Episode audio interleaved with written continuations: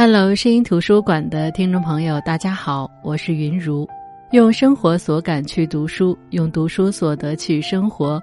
喜马拉雅 FM 是声音图书馆的独家合作平台。你有从小到大一直相伴到现在的好朋友吗？你们会经常见面吗？你想过到七八十岁的年纪，你们的关系是什么样的吗？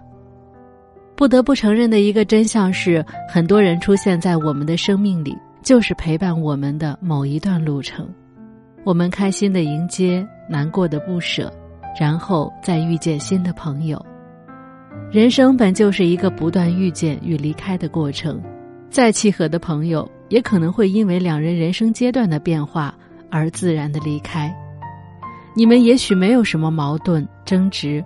只是因为上了不同的大学，去了不同的城市，有了不同的工作，在不同的时间进入到人生不同的阶段。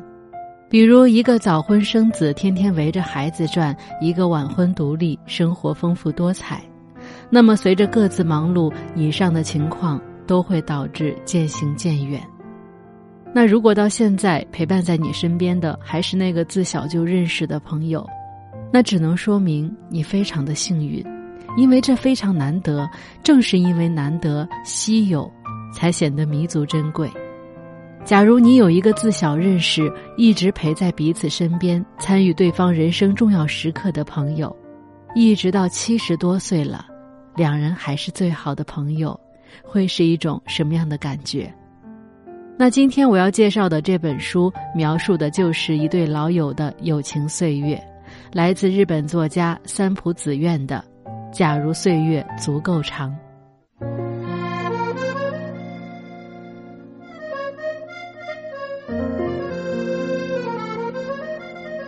故事发生在日本的墨田区外镇，这个“外”呢是大写字母的“外”。这个外镇大家可以理解成是一个类似于中国江南小镇的地方。书中说，它是位于荒川和于田川之间的三角洲地段，镇上遍布着大大小小、错综复杂的运河，连接两大河流。外镇居民以前都是乘小船往返于河道，频率高到和走路的次数差不多。江水澄净如许，运载着从东京湾捕捉到的鱼、匠人制作的工艺品以及出入本镇的人，像是在血液一般流动着。那现在这里路也修好了，陆运成为最主要的交通方式，只有一小部分居民和观光客还在利用水路。那这一小部分居民里就包含了我们这本书的主人公之一袁二郎。袁二郎是一名细工花簪匠人，和作者三浦子苑在其他书中描述的那些具有工匠精神的传统匠人一样，细工花簪匠人也是一个传统的手工艺者。随着现代化工艺的发展，逐渐被世人抛弃的行业坚守者。可和那些面对江河日下、整日唉声叹气的人不同的是，袁二郎其实是一个十足的乐观派。七十三岁的他，染着和他的年纪极不相称的时髦发色，有的时候会染红色，有的时候会染蓝色，成天吊儿郎当的，好像什么事儿都不放在心上。这在他的发小。同样是七十三岁的有田国正看来，简直是不忍直视。相比袁二郎的没心没肺，有田国正算是一个心思细腻的人。他退休前是银行的职员，严肃认真了一辈子，到现在还是一板一眼的。谁能想到这样的两个人，居然维持了一辈子的友谊？两人从小认识，地理位置和空间距离搭建起来的友谊，一开始谁都没有想到到底能走多远。但他们年少时这一代遭遇空袭，袁二郎的家被炸了，他是全家唯一幸存下来的人。从那时起，袁二郎就是在这个世界上孑然一身的。很长一段时间里，他的世界里就只有有田国正这一个朋友。虽说在跟着师傅学习细工花簪的手艺，但那时没有家人管束的袁二郎跟个混混没什么两样。他交过很多女朋友，对待感情也是不正经。直到遇到了自己的妻子花枝，花枝是正经人家的女孩子，家教很严，那时已经是一名老师了。袁二郎一眼就看上了她，并且发动了猛烈的攻势。可是花枝的父母怎么可能会看上袁二郎呢？于是百般阻挠，袁二郎根本没有机会再和花枝接触。于是他只能去拜托看上去像是正经人的有田国正帮忙。国正用被狗咬了一口的代价，以正当的理由进入花枝家，将袁二郎的话找机会转达给花枝。花枝在凌晨时分如约出现，去到袁二郎的家中和袁二郎同居。后来花枝的父母只得同意，袁二郎和花枝结婚。自那以后，袁二郎跟变了一个人似的，对妻子特别好，两人无论走到哪里都是恩爱夫妻的模样。朋友结婚幸福的样子，似乎是感染了有田国政。还没考虑过结婚的他，也觉得自己该结婚了，于是接受了家里安排的相亲。和他相亲的女孩子青子成了他的妻子。袁二郎和国正这一辈子都曾热闹的生活过，但到晚年又都是一个人。但不同的是，国正有妻子和两个已经结婚的女儿。几年前的一天，妻子突然跑去和女儿一家生活，国正就被迫过上了一个人的生活。他心里明白，这是自己这些年不管家庭、埋头工作所欠下的债。但是直到现在，他也没能接受被妻子、女儿抛弃的自己。而袁二郎的妻子是染病去世，自那以后，袁二郎就没有再娶，也没有属于自己的孩子。很早就开始了注定孤独一生的生活，但是袁二郎的身上没有丝毫的悲怆感。有田国正一个人生活是没有生气的，他最怕的就是晚上突然醒来，发现还没有到早上。可是，就算到了新的一天，他的生活也不会变得充满活力。他觉得那种状态像是慢慢死去的感觉。可是袁二郎就是有一种本领，能够把自己的日子过得活泼热闹。比如，袁二郎收了一个徒弟，名字叫彻平，是一个不学无术的富二代，突然对细工花簪的手艺感兴趣，拜他为师。这也是袁二郎被有田国正羡慕的一个点。吊儿郎当、一点都不靠谱的袁二郎，居然还有徒弟。徒弟彻平还经常带着女友马美来，每次去到袁二郎的家，有田国正都觉得热闹到有点过分。虽说我们人这一辈子终究都要学会拥抱孤独，但同时对热闹也都是毫无抵抗力的。有田国正经常散步散到袁二郎家，到了饭点儿就留下一起吃饭，要不就喝杯茶，听着袁二郎骂骂咧咧的教训彻平。有时也亲自上手做点饭，虽说他也不经常做，但比袁二郎做的要好吃多了。日子久了，袁二郎也总能带着国正做一些中二的事情，比如彻平遇到麻烦，以前混过的帮派找到他，以他擅自离开组织做正经事为由，把他做了个鼻青脸肿。袁二郎很生气，觉得自己好不容易找到的继承人被打了，实在是面子上挂不住。于是就要去收拾那些混混。是的，你没听错，袁二郎带着有田国正这两个加起来快一百五十岁的人去收拾了一帮年轻力壮的混混。当然，这中间还是以智斗取胜，可他们也挂了彩。整件事情听上去既不可思议，又热血十足。国政和袁二郎都已经七十三岁了。虽然两人都老大不小了，但因为从小一起长大，彼此间没有隔阂，偶尔会有一些孩子气的争论，甚至吵架，有时候吵到国政摔门就走的地步。但是每次吵完，彼此会冷静几天，想要再见面的时候，也会很自然的去到对方的家里。这么多年都是这么过来的。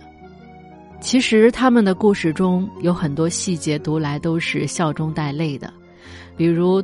一个人生活的有田国正在家里突发腰疾，整个人栽在二楼的卧室地板上，腰疼得动弹不了。他没有办法打电话通知别人，可这时偏偏台风来袭，外面连人都没有，所以他也几乎没有可能通过大声喊叫求救。可是，在台风天的夜里，偏偏袁二郎开着他的发动机小船来找国正。袁二郎说他是第六感。他感觉国政好像在叫他。他说：“肯定是因为在一起七十多年了，脑子里藏着一个专用无线感应器吧。”由于国政的腰不能动，袁二郎自告奋勇留下来照顾他。本来应该是很温馨的片段，但因为袁二郎的无厘头性格和有田国政的一本正经，让这件事情的画风有点走偏。国政想上厕所，还没说话，袁二郎就拿出一个瓶子，掀开被子帮国政解决。国政一脸黑线。袁二郎想帮国政寄走他放在桌子上的快递，谁知路上台风太大，快递被刮走了。国政听到后。心中默念“镇定，镇定”，才勉强自己不生气。袁二郎还指使他的徒弟彻平买来膏药，要留下来照顾他。国政抗议，袁二郎无视国政的抗议，赖着不走，还麻利的干起了活儿掸掸房间的灰，看看厨房储备的罐头有没有过期，整理整理壁橱，再用吸尘器抽干装有冬被的被褥压缩袋，都是今天不干也行的事儿。反倒是国政因此各种走霉运，被灰尘呛到不说，还要躺着擦罐头上的锈迹，迷迷糊糊的想要睡觉，又被噪音吵得心烦。国政一想到自己是被这么个疯疯癫癫的人给救了，就忍不住叹气。但是我读的时候，我在想，那时国政的心里应该是安慰的，还好，还好身边有这样的一个朋友。一个人独居的国政心里最大的症结是他不知道妻子为什么要离开他，虽然他能猜测到肯定是自己或者家里的原因，但是谁家又不是这样呢？况且妻子从来没有表达过不满。在袁二郎以及彻平的鼓励下，国政决定在新年的时候去女儿家里看看妻子。虽然有心理准备，但是国政发现他比想象中的更不受欢迎。妻子直接无视他，女儿则是出口不逊加不耐烦，只有他不怎么看得上的女婿愿意搭理他，但他还是从艰涩沟通的缝隙当中抓住了一些头绪。妻子和他结婚五年内生了两个孩子，又和国政的父母住在一起，当初狭小的空间容纳六个人的衣食起居，总会有矛盾，可是。他从未和妻子一起面对矛盾，更别提解决了。更何况妻子像是这个家庭的外来者，即便她很能干，从里到外都料理得井井有条，可是她的角色让她不得不要照顾丈夫、侍奉公婆、抚育孩子，诸多艰难无法与外人说，唯一能倾诉的就是自己的丈夫。可是国政那时候总是敷衍。接连两个生的都是女儿，公婆总是埋怨，可是承受这些埋怨的只有妻子一个人。青子曾经提出建议，他们一起带着孩子搬出去住，不和公婆住在一起，这样的日子会好过很多。而国政也没有付诸行动。青子认为，诸如此类的事情虽然小，但是密密麻麻遍布他们一起生活的几十年。他觉得自己是因为能忍，才会跟这样的男人在一起生活几十年。到最后，离家出走也是正常的。更何况，女儿们都支持母亲的决定。有田国政这才知道，原来这么多年不是妻子没有表达过不满，而是自己都选择性的忽视了。彻平要和马美结婚，但是两边家长都反对。一方面是因为马美比彻平大几岁，彻平还没有自己的事业；另一方面是因为彻平的父亲从根本上瞧不上细工花簪这门手艺，觉得这是不入流的行当。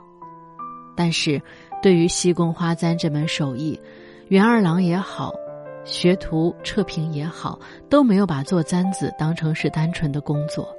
对于他们来说，挣多少不是问题，追究起来还是因为快乐，因为做簪子这件事儿的学问大到再怎么做都看不见底，所以他们才每天坚持用镊子来夹布，看着精巧而华丽的花、鹤和愁鱼从指尖诞生。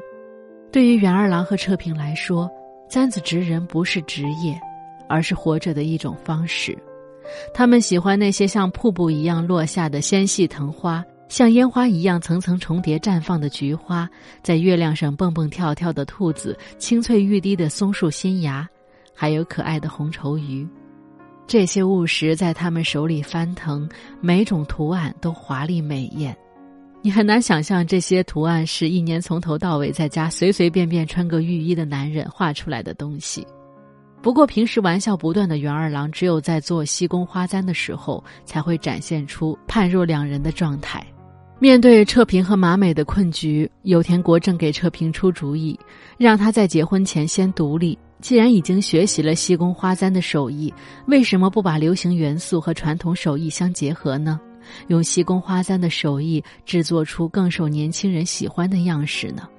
有田国正的建议让车平茅塞顿开，他制作了很多别致又流行的首饰，甚至不局限于簪子，拿到市场上一卖，颇受好评。而接下来的就是他们的婚事，为了让婚礼显得体面，必须要有合适的媒人。在车平他们认识的人中，只有有田国正的妻子最为合适。于是他们恳请有田国正说服妻子接受媒人这个身份，这就相当于是给国政出了难题。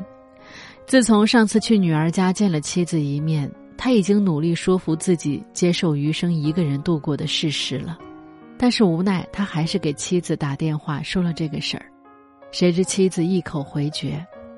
可这边彻平和马美又没有其他人选。于是，国政接下来的时间就投入到说服妻子的作战中。他坚持每天写一封明信片寄给妻子，从时令寒暄到日常琐事，从彻平和马美的故事到他和袁二郎是如何一起把欺负彻平的混混打败的，再到自己受腰伤的时候，袁二郎和彻平是如何照顾自己的。妻子并不回信。但是国政发现，他每天写明信片给妻子讲述的这些故事，居然给慢慢等死的生活带来了新的刺激。比如，他甚至这样写道：“和你结婚，孩子也生了，也许这段日子你过得并不幸福，但我却觉得很充实。正因为你们，这么些年我才有工作的动力。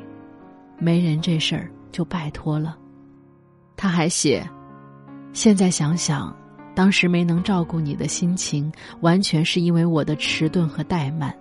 以前袁二郎就经常说我缺根筋，我承认自己以前安于现状，也没想过改变自己。没人这事儿就拜托了。”他还写道：“今天我和袁二郎在荒川聊了聊永远这个话题，我心里有很多悔恨，总觉得。”那个时候要是那样就好了，但是绝大部分事情都已经无法挽回了。一想到剩下的时间也不多了，我打从心底觉得你就按照你自己想要的方式生活也挺好的。就算我们没有住在一起，我也一直在祈祷你和女儿们过得幸福，这一点绝对是真的。细想下来，让我真心祈祷其幸福的人并不多。这么说，唉，还是有点丢脸的。毕竟这就等于把我荒凉寂寞的一生摆明了给你看。不过，我还是很庆幸，你是这为数不多人中的一个。天凉，不要感冒了。他的妻子最终同意了当媒人，并如约出席了婚礼。虽然故事结束的时候，他还是选择继续住在女儿家。但他也俏皮的跟国政说：“偶尔你还是可以给我寄寄明信片的。”国政觉得这就够了，就算分开住，他们依然是国政最重要的家人，只要能够确定这一点就好。那故事的最后，袁二郎和有田国政仍旧恢复到都是一个人的状态。这就是三浦子苑的《假如岁月足够长》。描写的是一对看似脾气不和，实则相知相惜的老友的日常生活。读后，除了让我们体会到友情的可贵之外，更让人觉得年岁的增长仿佛也是一件不错的事情。有田国正像是多数时候的我们，为了工作循规蹈矩、按部就班的活着，感情也是和门当户对的相亲对象凑合。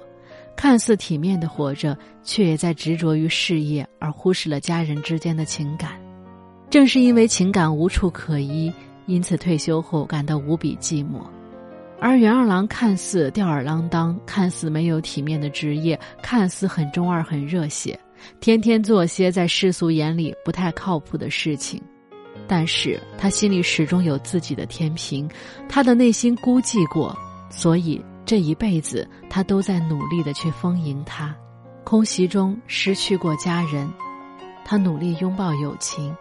他拜师学艺，成为细工花簪匠人，就全情投入，一做就是一辈子。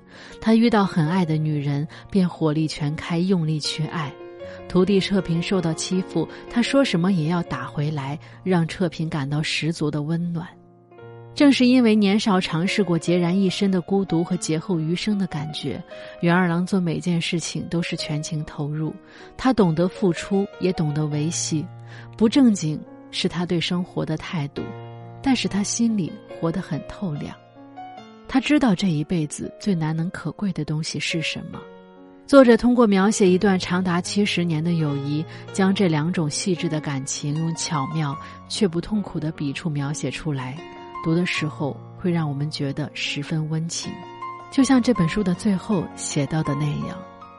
他说：“经过漫长的岁月，外镇的风景变了，但居民的生活方式却没有改变。跟小时候一样，现在。”袁二郎也还在国政的身边，外镇的每一个人都会活出各自的永远。国政和袁二郎消失在水路的彼岸后，彻平、马美以及他们可能会出生的孩子，也会在每个春天来临的时候眺望樱花吗？还有夏天的烟花，秋天的卷积云，冬天的河面。外镇夹在荒川和于田川之间，全镇遍布着水路。他们像血管般静静地跳动着，引擎终于始动。哎，正，赶紧上来！袁二郎招了招手，今晚要不要睡我家，喝上一杯？嗯，好啊。国正像是要把水路看穿，帮我拿一下袋子。你腰腿也太弱了吧？要是我，肯定能拎着袋子一起上船。随你说好了，等你哪天闪了腰。看你会不会为这份想当然的自信感到后悔。没过多久，小船便开进外镇的水路，小船的引擎声悠闲地回荡在水面，载着他们俩穿过家家户户。那这就是本期分享的。假如岁月足够长，看这本书特别治愈，没有大起大落，却温情十足。平淡的生活真理不断的激起我们的反思。